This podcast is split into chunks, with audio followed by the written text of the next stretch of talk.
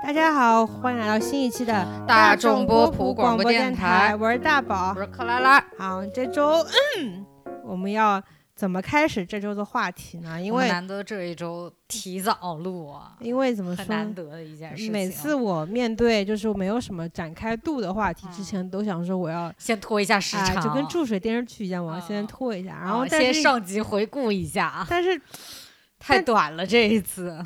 这周吧，就是没过几天，然后哦就、就已经要要录了，所以现啊在也不知道该说些什么，该啊扯些什么闲天。我们那天看到了一个人，呃，嗯说他说哦，听某些播客的时候，听到两个主播就在闲聊，我实在是觉得这样的播客没有什么存在的必要。然后我瞬间就中弹了，我觉得感觉被你是不是在冒犯骂 我。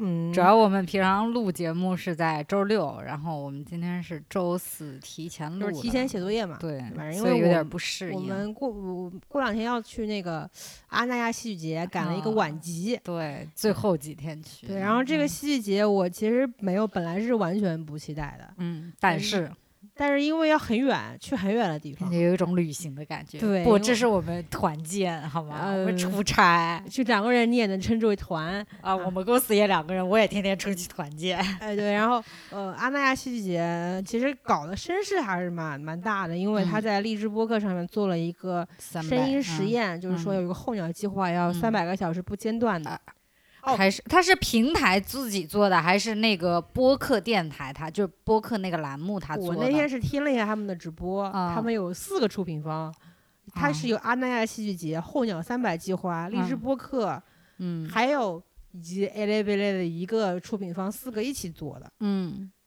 做的东西就是他需要请很多很多人过来，就包嗯括一些音乐那就是人啊那什么的。录制的人是谁呃，他请了一个大内密谈的主播叫象啊征，啊然后去做这个，相当于是主主要的主持人。啊？然后他们需要在阿那亚那边驻场，嗯然后每天就录制三百个小时。我其实就有一个好奇，嗯我觉得他们这个录的东西输出终端应该是手机吧？嗯，什么手机可以三百个小时不需要充电吗？还是那充电宝连着呀？因为他们还要就比如说去户外录或者怎么嗯样？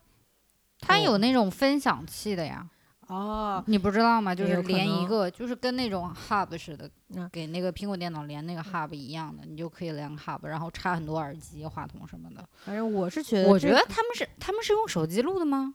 不是，我觉得可能不一定嘛，因为我声觉得应该音效果还挺好的。我觉得应该是跟我们一样有那个录音机的。反正肯定嗯是解决解决了某嗯一些的技术难题。反正这嗯个我某一天晚上大概十一二点去听了一嗯下，是在嗯放歌儿，但我其实很奇怪，就是它三百个小时，它主打的是什么呢？就是访谈，就是请一些过人是是会有访谈的，对这基本上都是访谈为主，然后请的嘉宾各自的咖位。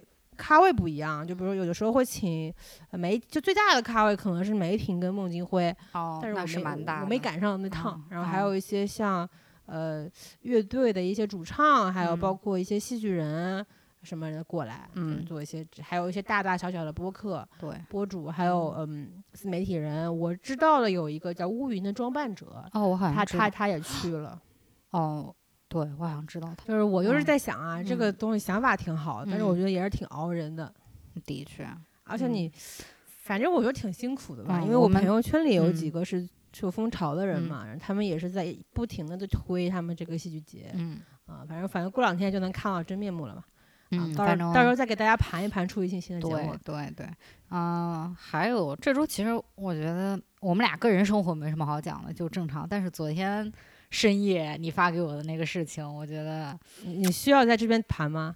可以稍稍讲一下，啊，就是没有关系，我们也不提名字。啊，就是我们看到了一个播客，然后他哦们是打着招聘的旗嗯号，然后嗯再说我们要招一个呃志愿者。嗯然后我印象里，我理解的志愿者只是说帮我，就像给黑水公园那样子，就免费嗯写。我不知道黑水那个是不是免费啊？嗯就是反正就写那种公众号，嗯，是不是参与到播客的呃呃具体的制作上面的？，嗯但那个播客说，我们要的这个志愿者，除了帮我们剪，你要会剪辑、会排版、会营销、会这个嗯会那个，还要帮我们参与到我们的选题，对，啊，日常的一些录制节目啊什么什么的。嗯嗯，然后你能够收获的是什么呢？无尽的制作播客的经验，以以及及我们的观点，啊，以及主播给你提供的嗯某一些的物质奖励，嗯就之类的。嗯，然后这个时候呢，就会有些互联网的人跑过去说：“你们这不是白嫖吗？”对，嗯而且其实我是看了他那个留言下面可能有五十条，嗯只有一个人说了这个嗯司白嫖，然后嗯这个主播可能就被踩到了痛脚一样，嗯就发了很长的一条微博，微博就说其实我们做这个，嗯呃，这就就就发先先自己为自己开脱解释，意思就是说。他们好像是三个人还是几个人一起做的，就跟我们一样。他说：“哎，我们也是兼职做的，我们不是正职做的。然后我们本身那个做博客塔的意思就是说也不赚钱，怎么怎么样。所以呢，就呃，就反正先给自己找一大堆理由，就好像以这个以这个自己不是正职做这个，是我不 cos 为生来作为个个借口，对啊。然后呢，最后说了一句非常就让我比较诧异的是，嗯他说了一句话：“嗯如果你觉得我们这是在白嫖的话，我嗯觉得你我的播客你也不要听，你也是在白嫖我们的观点。”我很诧异，对，就当然是 就就是我也希望哪一天我也可以说出这样子的话，啊就是我的观点哦。我的观点很值钱，我的观点是就世界上六十亿人都想不到了这样的观点，我希望是这么的值钱。嗯，就是我非常羡慕，就是有人可以用这样子的话语、嗯话术说出我要白嫖你的这个想法，还居然有这种底气说，就是他不做甲方可惜了，你知道吗？嗯可能他就是个甲方出身的。对，然后就是我为什么会半夜给这个克拉拉发表这个观点呢？呃，给他看这条微博的原因是，我想转发骂他们，可是我没有胆。但是我又想跟别人分享我的愤怒，我只能发给克拉拉说：“你是就是我期待的是，你是不是跟我一样生气？你是不是跟嗯我一样？你是我的战友吗？你是我的同志吗？”后来他也是的，没 错。然后我也想转发，但我也不敢。对，就是就是，我觉得这个事情还挺挺妙的。可能、可嗯能很多人做播客的目的是不一样的，就像我嗯们只是闲聊，嗯就是我们只是说啊，我有太多的倾诉欲，就播客只是我的一个倾诉欲的一个出口。嗯但有些人确实想把它作为一个掷地有声观点输出的平台，嗯，所以各每个人的想法是不一样的。我觉得这个 OK 没有问题，但是。我就是因为其实大家现在对这种白嫖事情其实很敏感，不管在哪个行业、哪个环境下，就就像我接触比较多到看到比较多，就是那种网红招助理，但是他家大家现在也不白嫖，但就是给很低的工，骂怕了，因为小象经常挂这种网红。就给很低的工资给我给工资这么低，事儿这么多，要求这么高，还不给交五险一金。对，然后呢，我以为现在大家就是 会比较注意这块面，就是哪怕你就是自己真的不想给，你也不会就这么明晃晃说出来。而且就说实话，我觉得播客的这个整个圈子相对来说就是比较窄，比较垂直。对，然后文化程度比较高，感觉大家都比较要脸。就是我我是觉得他把呃这个话说出来，其实嗯是给自己套上了一层文化人的遮羞布的。嗯就是觉得我是做播客的，哎，我就是不赚钱，我也是为爱发电，但你就必须跟我一样。对，而且就是说，如果你哪怕就是说招个志愿者，比如说，哎，每我微博交给你，你每次我们内容发了，你给我就是也不用很长的文案，你就稍微在微博上提醒一下关注者，哎，我们发那个内容了。这种我觉得，如果你说以你所谓的偶尔会有一些物质奖励这种比较委婉的说法的话，我还稍微能接受一点。但是你的那个就是已经到招聘的那种。那那种条件了，又要会文案，又要给你们想内容，还要给你们剪东西，我就说，嗯，而且你已经有三个主播了，嗯，如果你三个人业余做这个事情，都不足以覆盖掉你所有的需要产出的内容，就已经忙到需要再招一个的话，我觉得嗯那个人得到相应的报酬是非常合理的。对对对，所以我就很很就。我就跟大宝说：“我说幸亏咱俩又会做海报，又会剪啊，音频，以及我们也不是很红了，也没有这么忙。也没有很忙。因为我是看到下面有一些他们的听众说了一句话，让我觉得很诧异，我整嗯个傻眼。他说。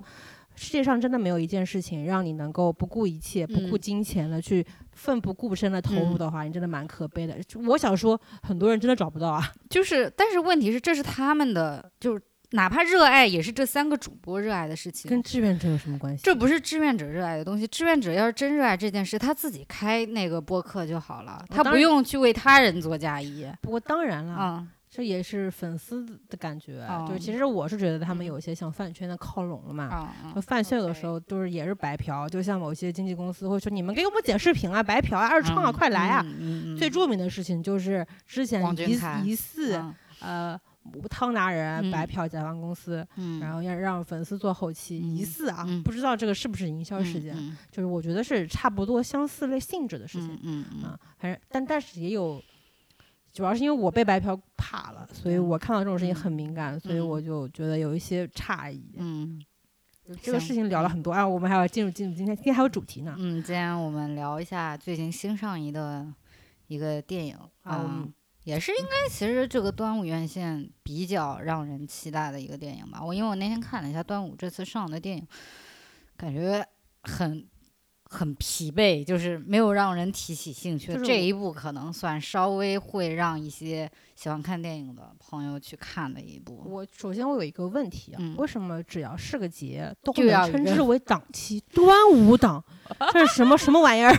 清明档，还有我觉得就是端午档也可以，就是清明档真的听着很不吉利。对我也是这么觉得。然后这次上映的片子，就除了这个我们要说的《热带往事》之外，啊，同同期上映的还有一个片子叫做《阳光姐妹淘》，它也就是同嗯韩国版本的。然后它的这次中国版本的导演是包贝尔，主演好像是倪虹洁，然后还有另外一个女生名字我忘了。曾黎，还有哎马苏，然后其他的我就不记得了。嗯嗯然后还有一个比较我本来很想去看的那个电影嗯叫《当男人恋爱时》，因为我很蛮喜欢邱泽的，嗯，对他的滤镜都是来来自于谁先爱上他。哦是吗？我对他滤镜都是 恶魔，恶魔在身边，那里面有邱泽吗？那是邱泽跟杨丞琳的呀。不是吧？那是贺贺哦，军就贺军翔，我、操，那邱泽演的什么？下嫁三千金是他是吧？对。然后他哦还演过《唐人街探案》，他《唐人街探案》那啊个网剧之后才扭转了形象。其实啊我觉得对他来说，他的转型是比较成功的。我之前还嗯看过他和谁来着？哦，他还跟胡歌演过一部，他在里面是跟戚薇演情侣的。胡歌是跟那个唐嫣，我看过那部，哦我这我还挺喜欢的都。然后，然后还有一本电影好我叫《超越》，他的主演是郑恺，好像是郑恺为为此增肥的那个电影。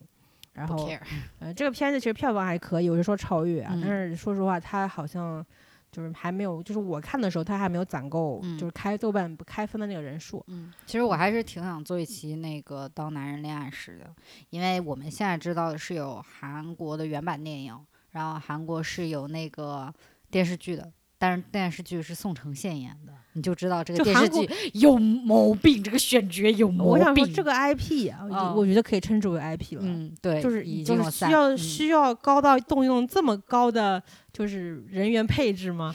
但是他上来就是那个黄正明啊，因为他原来的那个男女主是黄正明跟那个韩慧珍，啊、就一个就是那个中五路啊，我们这个影帝，另外一个就是非常有国民度，然后长得很好看的，就是也是怎么讲国民情人的那情人的感觉的，所以其实它原版配置就很高。然后呢，呃，那个。呃，电视剧版就韩剧版的是宋承宪，就是其实我觉得宋承宪已经非常不成立了。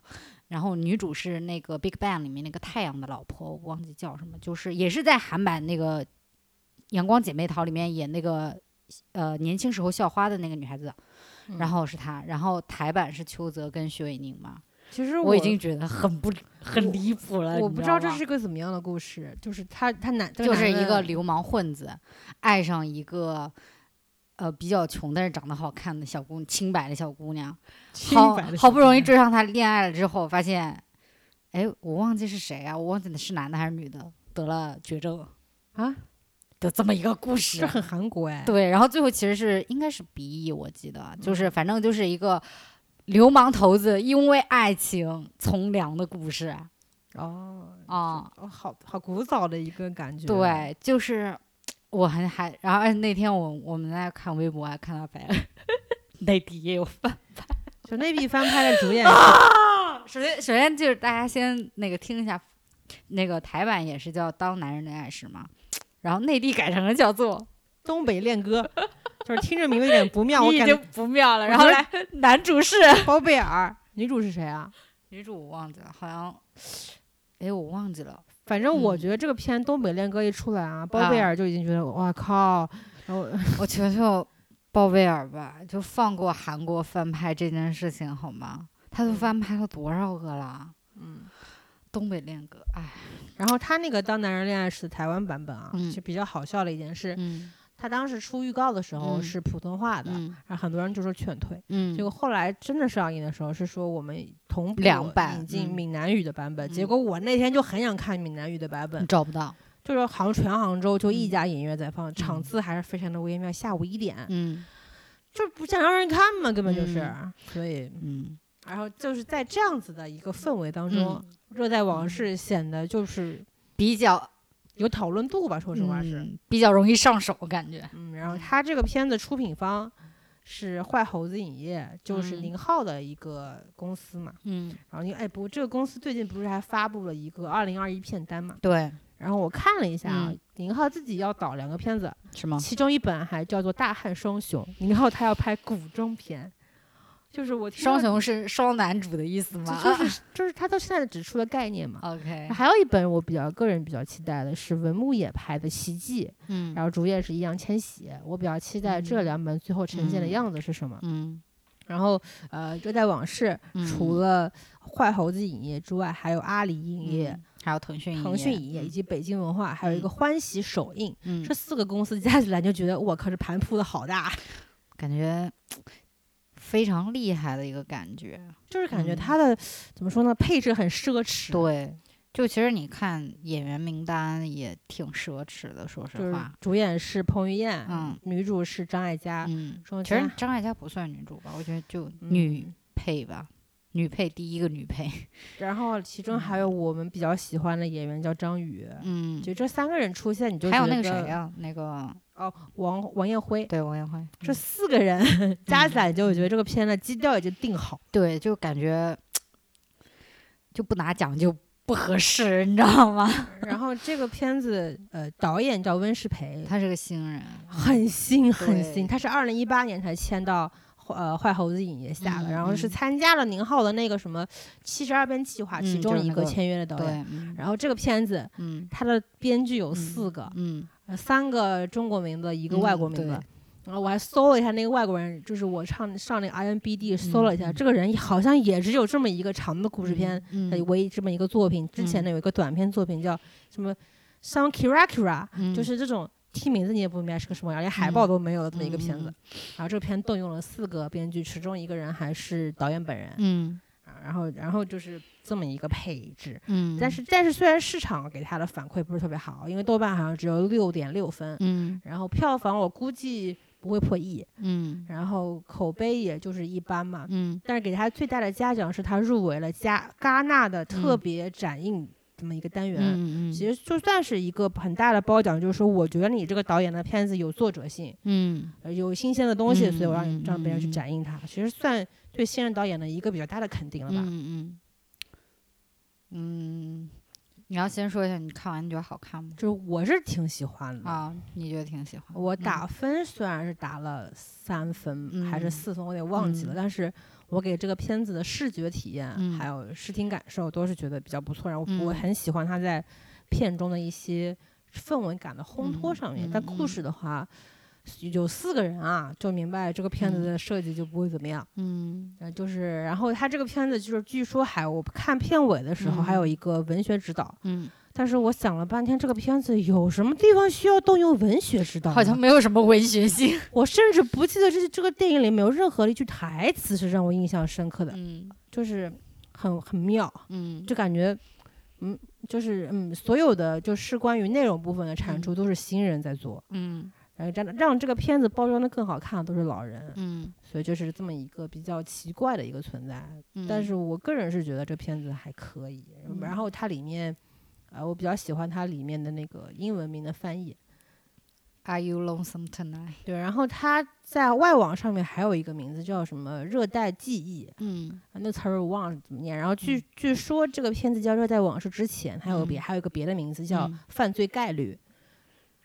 啊，其实这个犯罪概率是能够更能够概括这个片子的故事性是的，吗？但是没有《热带往事》听起来得劲儿，嗯，是吧？嗯热带往事》是一个比较有氛围感的一个嗯片名。嗯，我的话，说实话，我觉得如果没有宁浩在后面撑着，就是给他这么多资源吧，就嗯光导演本身来说，我觉得挺一般的，因为真的故事太薄弱了。然后我现在能，因为我们是周一还是周几看的，就看了有一一两天过去了。我现在能回想起来的，就是关于这部电影内容其实很模糊。它甚至是这样，嗯我我个人的理解是什么呢？嗯它不是让你去记住一个故事，它是让嗯你去体验一种感受，嗯它是这么一个目的性。嗯，就是整个看下来呢，你自己是舒服的，就不会就有一些什么特别硬伤的东西，但的确呢，也没有什么让你特别感触的东西，嗯就是这个一个比较，我觉得是一个比较水的电影。当然，我觉得现在你也不能老是要求说部部电影都要非常精品什么的，偶尔看一部水的电影也没有什么问题。我我首嗯。先想说，要不嗯。简单介绍一下这个嗯。剧情，因为我觉得这个片子不存在任何的剧透。对，没有，因为他上来就告诉你了，已经，嗯、就是其实就非常简单的一件事情啊、男主彭于晏饰演的是一个呃修空调的一个，首先先说一下这个啊片子的发生年代，一在九九七年的广东。对，广东在广东，彭于晏呢是一个修空调的师傅，然后有天呢在准备去跟女朋友看电影的时候呢，路上他为了那个找那个打火机撞了一个人，撞了一个人呢，他很害怕，就把那个人抛尸了。然后呢，后来就急已经把电影前面半个小时说完对，然后自己抛完尸之后惴惴不安，就鼓起勇气去自首，结果呢，后来也没自首成功，就是，然后后来呢，我我机缘巧合之下，他发现了那个他抛尸的那个人的老婆在那个就是发那种失踪人口宣传单，因此他就知道了。就跟也有点跟踪的意思，就跟踪那个老婆，就是张艾嘉啊，知道他住的地方，然后呢，偷偷把他的那个空调的那个外机的那个线给拔了，也不知道出于呃，就出于一种就是好奇、愧疚各种反正乱七八糟的心理，然后他就去帮张艾嘉修空调，然后呢帮他处理一些事情等等，然后呢后来就还是跟张艾嘉坦白说啊，你老公是我撞的，然后张艾嘉这时候告诉他呢，不是啊，我老公不是出车祸死的，我老公是被人枪打死的，两枪哦，然后呢。这个时候他就发现不对劲，然后其实呢，那个张艾嘉她老公呢是，反正是得罪了什么人，就是我看完了也不知道他啊得罪谁。，对，反正得罪了某位人啊，那个人舞王出现。呃 那个人呢就派了杀手来杀他，然后呢，为的呢是那个张艾嘉老公那边儿的一包的钱。然后那一包的钱呢，其实她老公没有带在身上，而是寄存在了火车站。然后那个钥匙呢，不小心被彭于晏给拿到了，所以呢，那个杀手呢就跟踪彭于晏，想把那包抢回来。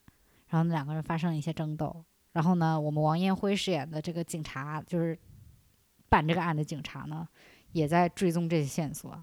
然后最后的结果呢，就是杀手被杀了啊。那个彭于晏呢，因为就是肇事啊，进进监狱了。他好像是本来我以为他嗯是被进监狱的原因是撞人，嗯，后来发现好像是可能杀人过失杀人啊啊，过度防啊卫之类反正的。anyway，他进监狱了。然后呢，张艾嘉，然后彭于晏走之前呢，把钱就是他已经拿到那笔钱了嘛，他把钱给了张艾嘉。但张艾嘉呢，作为一个良好市民啊，把 上缴给了公安。而且上缴给公安的那嗯个、这个故事情节是出自于电电影上的字幕。对，然后这个故事就结束了。然后最后就是彭于晏那个服刑那个期满出狱，OK 在阳光下奔跑，啊，越跑越快，感受自由的味道，耶！然后大家这时候就可能奇怪，哎，张宇呢？这里不是有张宇吗？张宇在哪里？说实话啊，哦这个片儿没有张宇，我就不会去看。我真的是因为张宇才去看的，但是确实出现了，他也是出现了，的确出现了，但就是三分钟、五分钟、五分钟最多了，而他的出现呢，也都没有意义。他不是在呃，就是参与这个电影中的某一些环节，也啊没有说在也贡献了某嗯些很精妙绝伦的戏，嗯他唱了一首歌，他是作为一个盲人歌手，甚至还出现了后面的电视机里面播放的这首歌的 MV 我整个傻屌。他是那种在排档会叫人叫客人给客人点歌，然后自己唱钱一首唱不唱？然后戴了一副墨镜，梳了一个油头，阿炳是你吗？啊对，反正就是这种感感觉。单一人张宇在海报上还占了很重要的一个位置，也不知道为什么。其实王彦辉戏份也很少，但也是就是可能就总总共就这么几个知名演员，就能凑上的都凑上而。且张宇那个角色没有名儿，他叫瞎子歌手。对，张宇唱歌还可以，挺好听的。对，因为之前在《风平浪静》里面他就有唱那首歌嘛，嗯。然后然后就是体验了一把他的歌喉，嗯，这次唱的是一首英文歌哦，就是能够体现非常浓郁的 Chinese English 的那个味儿。呃，但是我依然感觉到，嗯，张宇老师作为在我心中最最棒的土狗演员，嗯。不是骂人啊，嗯。土狗男孩是一种就是爱称，呃性吸引力的代代名 嗯词，然后嗯他在这边还还不错啊。嗯。然后我对这个片，呃，我先说下优点好了，我很嗯。喜欢它的年代感的烘托，嗯。因为九十年代的广州非常非常的乱。我今天特嗯。地去问了一下嗯，我的老父亲，大宝为了这这一期节目做了一个为自己的父亲做了一个专访，对他，我问他说九十年代广州到底有多乱？然后嗯。我爸爸其实是没有去广州，他去的是泉州，但是很近。嗯，他跟我说，他跟我说他当年就想就他当年有一笔钱，大概十五万左右，大概是嗯九几年，嗯他想去泉州倒卖彩电，嗯 因为他想靠这十五十五万十五万翻一翻，在年底的时候买一辆桑塔纳。嗯他他跟我说了很明确的数字，那个时候的桑塔纳二十二万。我就把我爸就想搏一搏，单车变摩托，然后他就去泉州了。嗯去完了之后呢，跟那个人就是交涉，就跟那个卖家交涉，嗯然后那卖家呢先带他。去去泉州当地的酒楼吃了一顿，摆摆谱，嗯看看场子。哎呀，你看我这大好的场子，给你的嗯彩电都是最好的，叭叭叭。嗯然后他们就隔天就准备去银行，就交过户嘛，就是他们开了一个第三第三方账户，嗯因为那个时候是没有物流，然后也没有就彼此之间是没有任何的信任可言，嗯然后他们就准备开一个第三方账户，嗯就爸把钱存进去。然后呢，开账户的时候会又有一个存折和一个密码，他们互相之间分开来拿这个嗯东西，嗯然后这不是感觉很保险了嘛？嗯结果呢，我爸不知道的是，在呃江浙沪这边去银行开户只有存折是没有卡的，嗯但是呢，去泉州那边是有的除了存折之外，还有一张卡啊。啊，然后呢，爸爸不知道爸爸是不知道那个银行柜员把嗯卡跟存折给了那个人，啊然后呢，那个人还当着我爸的面把一张卡给烧了，嗯结果那卡是假卡。嗯然后我爸就把密码，因为那个人就同时拥有了卡跟存折，嗯啊哦，他拥有了那个存存折折，烧一张嗯假卡，嗯然后我爸使用，然后他把那个存折给了我爸，嗯然后那个人就又拥有了密码，嗯，又用了卡，对，然后就在两分钟之内，我爸的十五万就被那个人取走了。嗯然后呢，我爸两分钟之后反应过来，说：“嗯哎呀，傻了，嗯那个人肯定把钱抢走了。嗯就去银行银行一看，真的钱没有了。嗯然后我爸就是我爸也不傻呀，他就去、嗯去那个警察局办报案。嗯报报案那个人说：“哎呀，你也别查了，江浙沪最近有七八个人过来报了啊，嗯你们江浙沪人确实有钱，就是每个人都想去去那边淘金，去想嗯赚一笔。因为那个时候的彩电、电视机、洗衣机嗯都是从呃广东那边进的嘛，所以我爸就跟我讲了这么一个事情。嗯我想这十五万如果拿到手，我小时候也不至于做这破烂的金杯啊，我就是做桑塔纳的人了呀。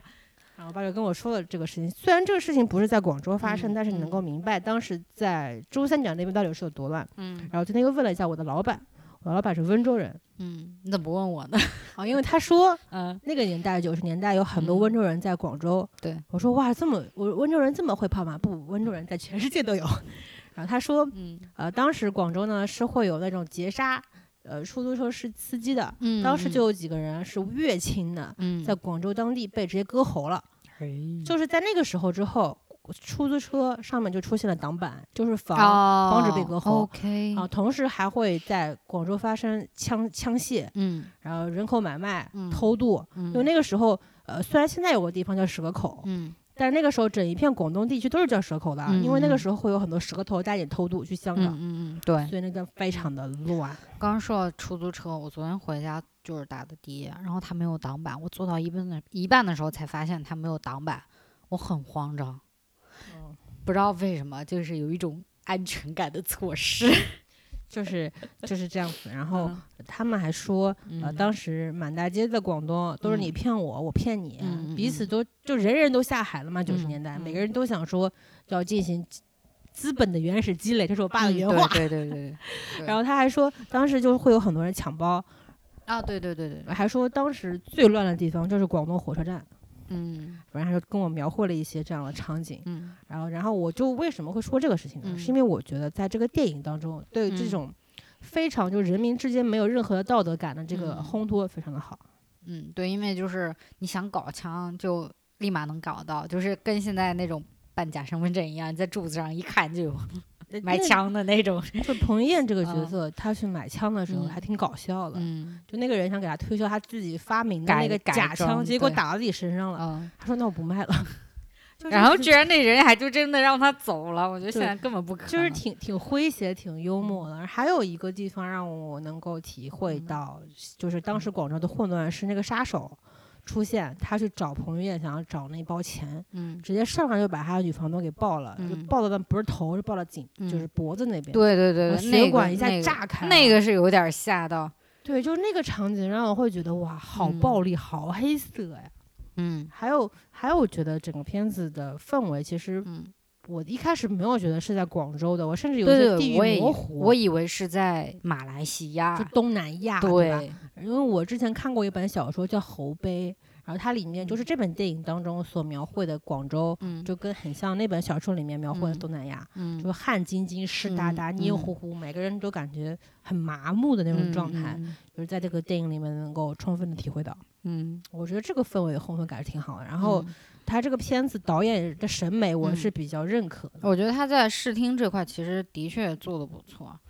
嗯，刚我其实特别喜欢的是他对光的处理，他用了很多我我不知道这个叫什么，但是你很多他在远的景的时候，你看他那个窗口的那些光都是晃的，就不是实焦的，是虚焦的，而且是那种怎么讲，像那种赛博朋克电影里面，然后。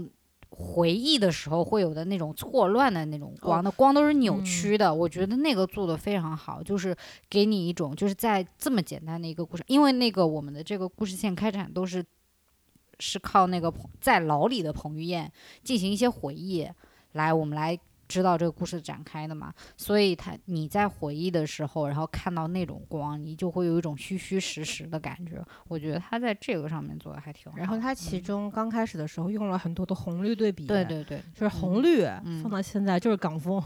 对，然后我看了一嗯篇采访，就是说这导演在拍摄嗯的时候买了四百多双丝袜，就是给套在镜头哦上面的我知道，因为这样拍出来整个电影会有一种沙沙的那啊种胶片的感觉。对对对。然后他这个处理我嗯会感觉比较好。我就我当时还岔开来想了想，我觉得这部电影要是再火一点的话，就小红书上肯定会出现教你如何拍那个《热带往事》里面的那种啊复古港式风照片，这个光怎么打怎么打怎么修，那个滤镜肯定就都来了。你刚刚说的这个，我突然想起来，之前 Normal 不是有一个 A P P 是拍照的吗？嗯，它跟热带往事联名出了一款滤镜，哦我拍了一下，哎，真的嗯就像丝袜套的时候一样啊拍，就是嗯很模糊，但是没有嗯它里边那个呈现效果好。嗯嗯嗯嗯它这个电影里面，其实你要说情节的话，嗯其实是很破碎、很错嗯乱的。他宣发的时候是说是悬疑片嘛，嗯其实你仔细去想，他给的悬疑感，都是导演没有把一件事情说清楚，故意把不相干的事情前后叠在一起。我觉得他还不够破碎，就其实他故事虽然他是回忆是一段一段的，但是我觉得还是挺完整的。嗯就是他每一段的每一个时间点，他在回忆的时候没有剪得很零碎。就比如说，就这种比较典型的，像那个记忆碎片那样，那个就剪得非常零碎嘛。但这个其实我觉得他剪得还好。嗯，因为可能嗯我觉得确实故事比较简单。嗯，对，因为真的太简单了，然后其实并没有很多的悬疑感，可能来自我这儿最多的悬疑感，我以为那个杀手是章宇演的，结果他妈不是。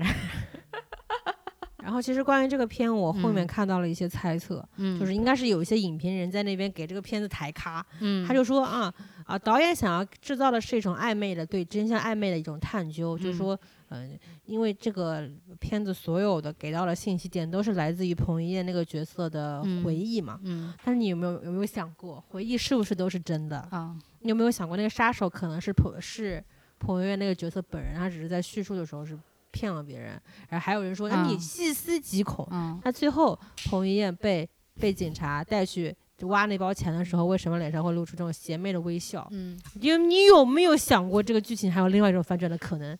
没有我就在想，这这么简单的故事有个屁呀、我就是觉得那就是简单到这个地方，可能导演是有这种说把剩下空白的空间交给观众去想啊，去干嘛去干嘛。但是因为太简单了，我都没有这种探究的欲望，嗯就是就感觉我跟你这个男的聊天，我对你嗯一点想法都没有，就是根本就不在乎你到底是不是读过清华、读过北大、读过好多书，我根本不在意，好吗？只想结束这场对话。快点结束这个片子吧！我当时就是这种感觉，我也不啊在乎。不过他啊片子里确实留留了很多悬疑嘛，有吗？我觉得其实不能说是我没有认真看，还是怎么样？就是已经不能称之为悬疑了。我觉得嗯悬疑对他来说太高端了，嗯就是一些空白，就比如说嗯张艾嘉跟她嗯老公到底是嗯什么关系，她啥关系？啊她老公为什么呃犯了什么事儿？然后嗯东北武王那个嗯钱是怎么怎么嗯到他那边的？嗯那包那包港币是谁的？啊然后。还有就是说什么？为什么警察就是王艳辉或者嗯张艾嘉说你不要再包庇他了？就这一种，嗯，我唯一的疑惑就是，是不是其实张宇还是存在了一个非常 重要的重要的角色，隐藏的 boss，我没有悟出来，我只有这个疑惑，其他的就应该是。没有没有没有这种多的多的东西，都都是我自己随嗯便乱想的。嗯嗯不是说这个片子的视听感很好嗯嘛？就是你对这个画面呈现有没有哪些就是片段你嗯自己很喜欢的，或者说印象深刻的？一个就是我刚刚说那个，就是整个那个光线的那种虚焦，然后错乱的那种感觉。还有就是，具体我还我现在真想不起来，没有什么就是说特别特别的那种。就是他对于那个用的还挺好，就是那个红光，你不但刚刚你也提过，就是那种红光，感觉用的还挺好的。其他的，其实我发现了一点，嗯。就是这个片子在转场的时候非常老派，它嗯。就直接是用一个叠影的，嗯，就这种转场，嗯。就是跟现在的那种很花哨的。我之前嗯。看过一个片子，就是它转场都是要呃形状跟形状对起来之后翻转过去，嗯。就是那种很花哨的嗯。转场，在这个片子里显然是不合适的。嗯。所以我感觉到导演用的那些都是就是把好几个场景叠在一嗯。起，然后这前面那层变慢嗯。慢慢变深，然后后面那层慢慢变浅，嗯。就这种转场嗯。经常能够看嗯。见到。我觉得我最喜欢的可能还是张艾嘉吧，就是他把一个风韵犹存的少妇演得非常非常好。我就是 看她的时候，脑袋里只有四个字，叫少妇白洁，就是啊，天呐，就是六十多岁的人了，就这种韵味怎么这么好啊？就是首先就。作为一个演员啊，就是肯定跟普通人不一样，的确保养的非常好，就看不出年龄感。就说他四五十呃四十多岁我也信，然后呢，整个就是给人的感觉呢又，因为他就是你知道他是看上去是那种四十你在路上会看到的四十多岁的那种美妇人，你知道吗？嗯有一点有一点那个有一点点丰腴，但没有到胖的那种，然后呢穿的他胖吗？我觉得他可瘦了。不，但我觉得还是看得出来，就是肉没有那么那么那么紧致，就是有一点点肉肉的那种感觉，嗯但是是好的那种肉肉的感觉。好的那种，然后有又穿个吊带啊，穿个吊带边穿的衣服啊倒是还挺讲究的，会就嗯就配一个小坎肩，嗯，然后穿一个嗯，吊带，对然，后穿的那种小粗中跟的嗯鞋子吧。我有有一个场景印象很深刻，就是他那个鞋子其实破了，袜子不是破了一个洞嘛，嗯。他就把那袜子扯过来，扯到脚底板嗯。之后继续穿，其实就是。嗯跟就想深了一点啊，嗯，就是跟他生活差不多嘛。对，就是得过且过吧，你就哎凑合过呗，就因为他他这个角色，你刚刚既然说人物了嘛，嗯。我就是他其实里面有一句话是比较让人印象深刻的，就是他嗯。说从前老公跟孩子在的时候，我每嗯。天都有忙不完的事情，嗯突然老公跟孩子都不在了，我一下嗯闲下来不知道干些什么了。嗯，就这些台词突然让我觉得，嗯，可能文学就是写这句话，唯一的文学性是吧？对，然后就是他不是他其实蛮不像他们那个小区的人的，他就是给人一种就是一看就是主在外干活的是老公，然后自己呢是就有点家庭主妇，嗯，然后呢性格也比较软弱啊，也不太就是不太知道外面到底发生了什么，好像没有什么嗯。自己的社交圈的那种啊对，对对，因为她嗯。有一个情节是说她老公死了，嗯。然后她那些居委会的老姐妹嗯。全部冲到她家里来，嗯她说：“哎，你不要太难过，嗯。哎，你不要就是嗯。自己一个人就想不开啊什么什么。嗯。然后嗯。一些阿姨就嗯叽叽喳喳的，非常的嗯。聒噪。然后嗯。他整个人就显得非常的局促。他说嗯。我其实没有很难过。嗯。这个时候旁边在修空调的彭于晏嗯。就感觉无无所无所适从，嗯就感觉他不知道是同情还是觉嗯得他怎么会有这样子的反应。嗯嗯然后其实剧中，呃，张艾嘉和彭于晏之间的那个情感，嗯，其实每个人都很困惑，他们俩怎嗯么还不搞啊？对。但是说实话，我觉得这这是张艾嘉单方面的那种演演技。就我其实这部片我真的没有 get 到彭于晏，就我我我已经保持了一个很平和的心态，但是我在他身上就是这一步其实他虽然发挥空间没有那么大，但是我觉得还是有一定发挥空间的。嗯，但我不知道是外形上还是怎么样。我你说觉得彭于晏吗？哦，对，我觉得彭于晏为此都瘦了三十二斤。我觉得他并没有，我就是我看他还是出戏，我看他还是非常出息。嗯，我我虽然他就是也黑又瘦有胡茬什么什么，就尽量的去靠这个角色比。我之嗯前看过他其他的片子要跟这个氛围搭调很多了。嗯，我觉得是不是他长的关系？我觉得他就不像基层员工。就是他啊，嗯就是他这里面的角色叫嗯王学明，嗯，这个名字跟他就没有关系。就是我在我心中这个名字长的脸是王学兵，哦不是他。哎呦，就王学兵也很合理啊。就是他，我看了一哦篇彭于晏的专访，里面哦说他为了这个角色，嗯其实付出了一些努力，比如说他嗯去看嗯啊那些修空修空调的师傅到底怎么穿、怎么嗯走路，因为他他给了一些自己的肢体的设计，比如嗯。说一边肩膀塌，一边肩嗯。膀高，因为经常嗯。会背一个单肩包。嗯。然后比如说他经常就是，其实很多营销都在说他靠吃青椒瘦身了三十二斤。因为就像，因为他身体如果太过肌肉线条好看的话，嗯。其实会让整个场面，特别是这么燥热的环境烘托下，嗯就感觉不来一场嗯都不合理。嗯就是他就因为把、因嗯为就是把肉给剪掉了之嗯后，你就会感觉啊，可能嗯整个人故事性更加丰嗯富了一些。嗯但是，嗯、我依旧是感觉没有没有关系。就是他比我就我之前觉得很没有关系是那个胡歌，就是嗯在那个南南方车站聚会，我觉得已经非常没有关系了。但是看到彭于晏的第一眼，我开始怀念胡歌，你知道吧？我觉得啊，因为其实很多人也会把这一部跟那个南方车站进行比较嘛。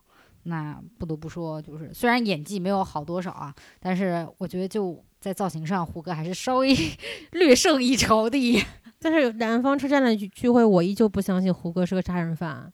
其实不是很很一很一张纯良的脸是吧？对，但是你要想，其实你日常生活中嗯见到的杀人犯可能都是这样子的，嗯你又觉得可能也是比较合理，但是你又需要说，我要认可他是杀人犯这件事情是需要带入我以上这层嗯想法的，你会觉得你其实演的没有很好。嗯，对。然后我为什么会觉得彭于晏不像不像那个空调修理员，是因为嗯他他太高了，不管穿什么，嗯，都是觉得是个国潮模特。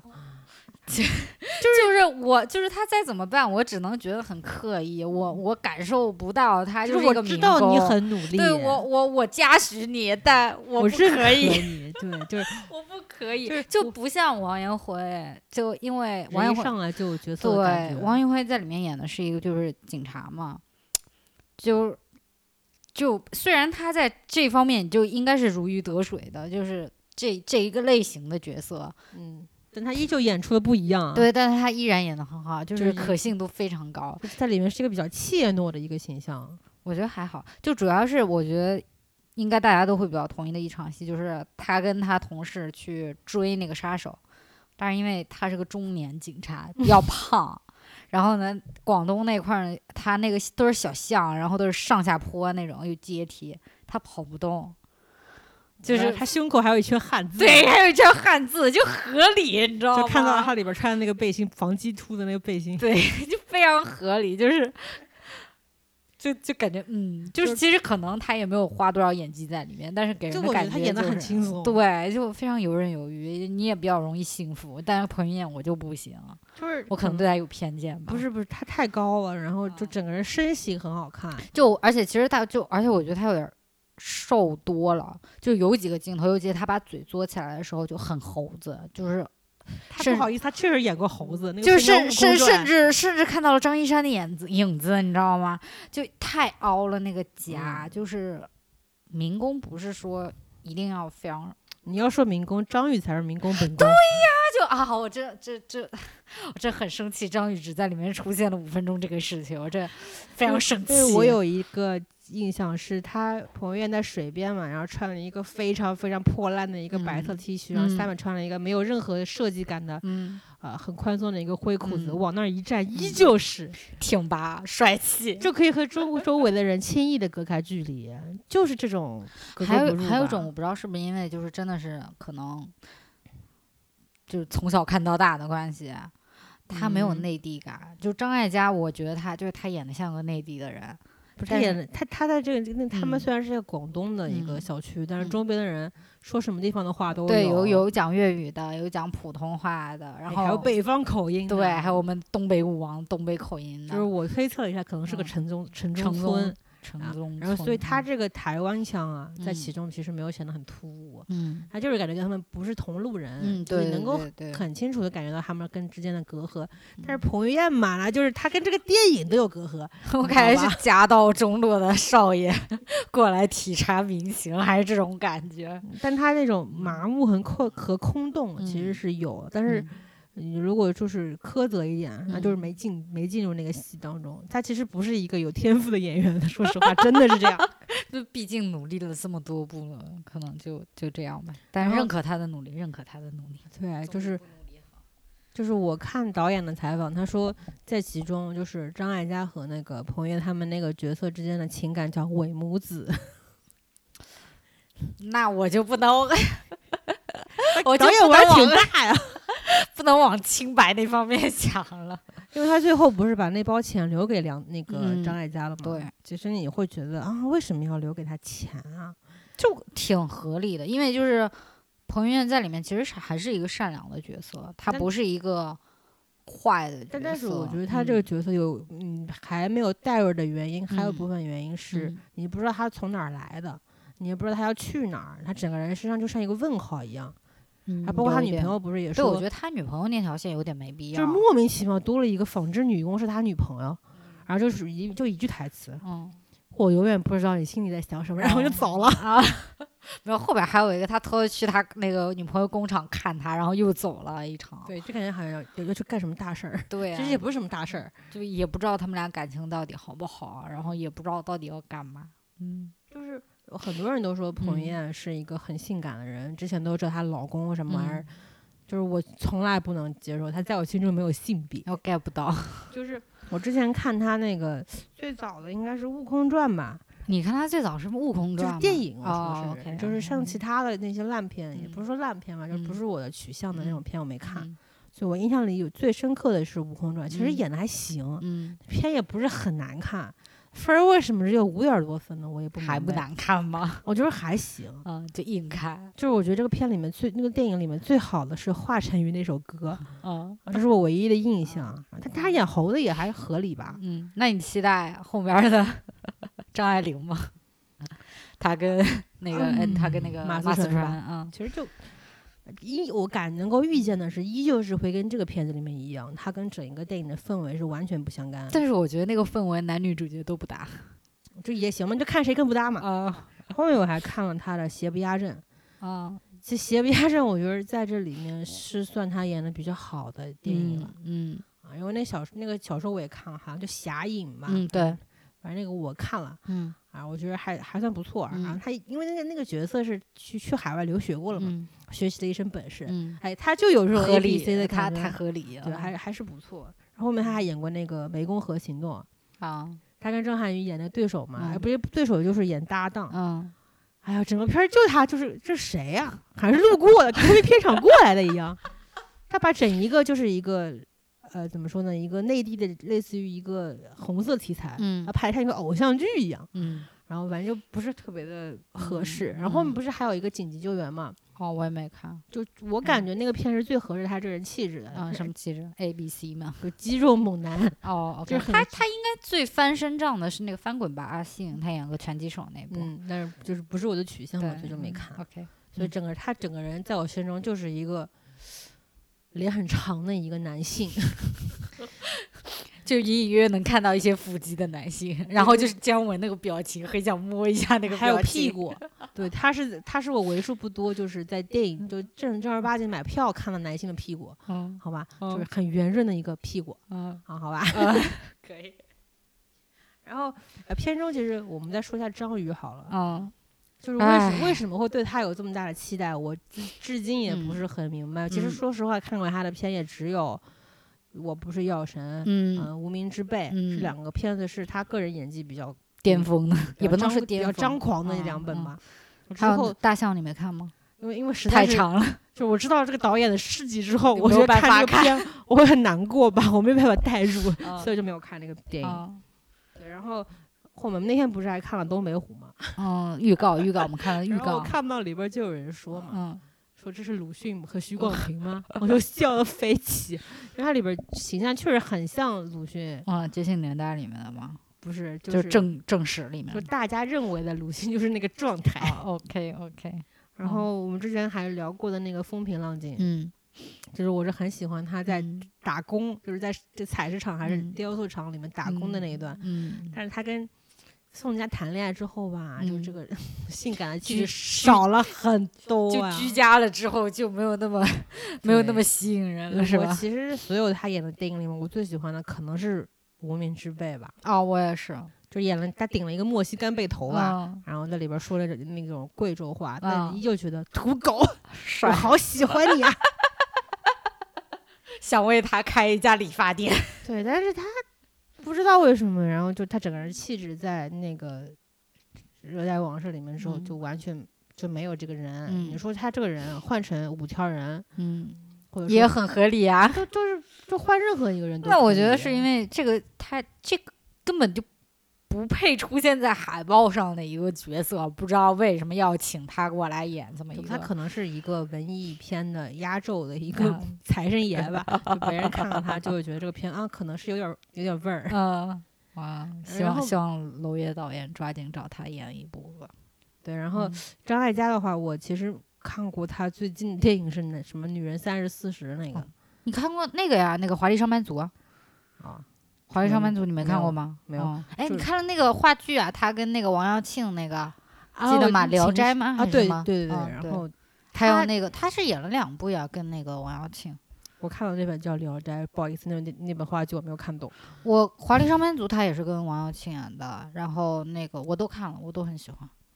嗯，她在我心里是个声音很好听的女性演员，嗯，就她说话就很有说服力。如果她去卖的那种微商课程，我会买。嗯 好好说话，之张艾嘉教你 怎么怎么样，怎么怎么样。不过这次就是在大荧幕上再看到她，就是、就皱了不少，整个人嗯缩起来了。嗯。不过她很好的一点是，她没有嗯像内地女演员一样，就是内卷到我要打很多针。嗯，就那天在就可能他应该也是打了，就就是你比较这个收敛，这个年龄，你这个皮肤状态应该是打了的，但是呢，就是有一种伪自然衰老的感觉。因 为我那天在快手上面刷到了刘晓庆老师，啊啊她这张脸我已经看不见她的耳朵了，嗯，就不知道她对自己的脸做了什么亚洲邪术，反正整个整个人就非常的奇怪。嗯对，所以我嗯觉得女女明星有的时候就是六十了，你想怎么样？对啊，挺不容易的。嗯，对。嗯然后这个片我还想就是有一些讨论的点是说，他很多人会觉得他像呃《暴雪将至》，就很多这种类型片嘛，嗯你可以类比什么《暴雪将至》《爆裂无声》南方嗯车站的聚会，还有《风中有朵雨做的云》，嗯名字好长，嗯就很像这类型的片。然嗯后有一个新的称呼叫它黑色电影。嗯，这个明明是你那天自己看公众号看到的，这是我新新新学习到的一个词汇，嗯好吧？然后这些片子，我觉得需要讨论的一个问题就是，嗯它是需它是氛围感重要还是好故事重要？就对普通观众来说，那当然是好故事重要。因为我那天听到了一个词嗯汇啊，嗯，就是说这些片子观影门槛很高。放你妈狗屁吧！就是我觉得呢，就一旦营销的号说出了观影门槛很高，就等同于这个片儿你看不懂。就可能一定一一定的几率比较难看。对，嗯，但但是说实话，你刚刚举例的那几部片子啊嗯，都很一般啊。怎么怎么说一般呢？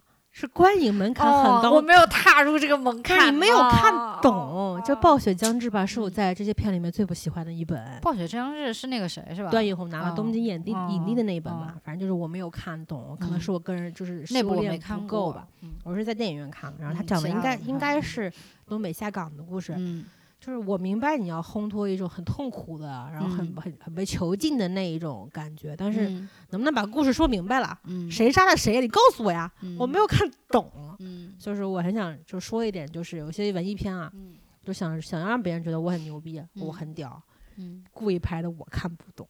那我觉得有一个很简单的，就是你看看你要不要票房。你要是就是你就是觉得我这部片子观影门槛高，我就是没有准备让一般观众那个看得很懂，我就是要体现我的艺术价值，我要表现我的这个文艺的什么东西的话，那你就不要看票房，你就不要哭说自己票房不好。你不可能啊！对啊，你如果就是完全不在乎这个东西的话，那你也无所谓，那你就那个好了。嗯对吧我觉得不，首先我们嗯国家啊、嗯就不存在纯粹的艺术电影。首先还是所因为我没有纯粹的艺术院线。有倒是有，嗯但是就很少。嗯杭州倒是嗯有几个，但是都是经常我看那些就是搞影院的人就嗯说，就是、不挣钱，没有办法活下去。对得得嗯卖一些什么爆米花儿啊、农夫特产什么的，嗯然后来维嗯持生计。嗯，然后我觉得，其实我觉得刚刚举例那些片子都其实挺商业的，没有很文艺，就是有文艺的外壳，但是内里其实还是个商业片。嗯，嗯，所以我就是有有的嗯时候会呈现一种状态，就是嗯你好像明白他要嗯说什么，嗯但又好像没有看懂。嗯然后，如果这个时候你说自己没看懂，会不会嗯显得自己很没有文化？如果当嗯很多人都在说这个片子好看的时候，我嗯说这个片子我不觉得好看，我觉得我嗯看不懂，会不会显得自己审美很 low？就会有这种这种感觉。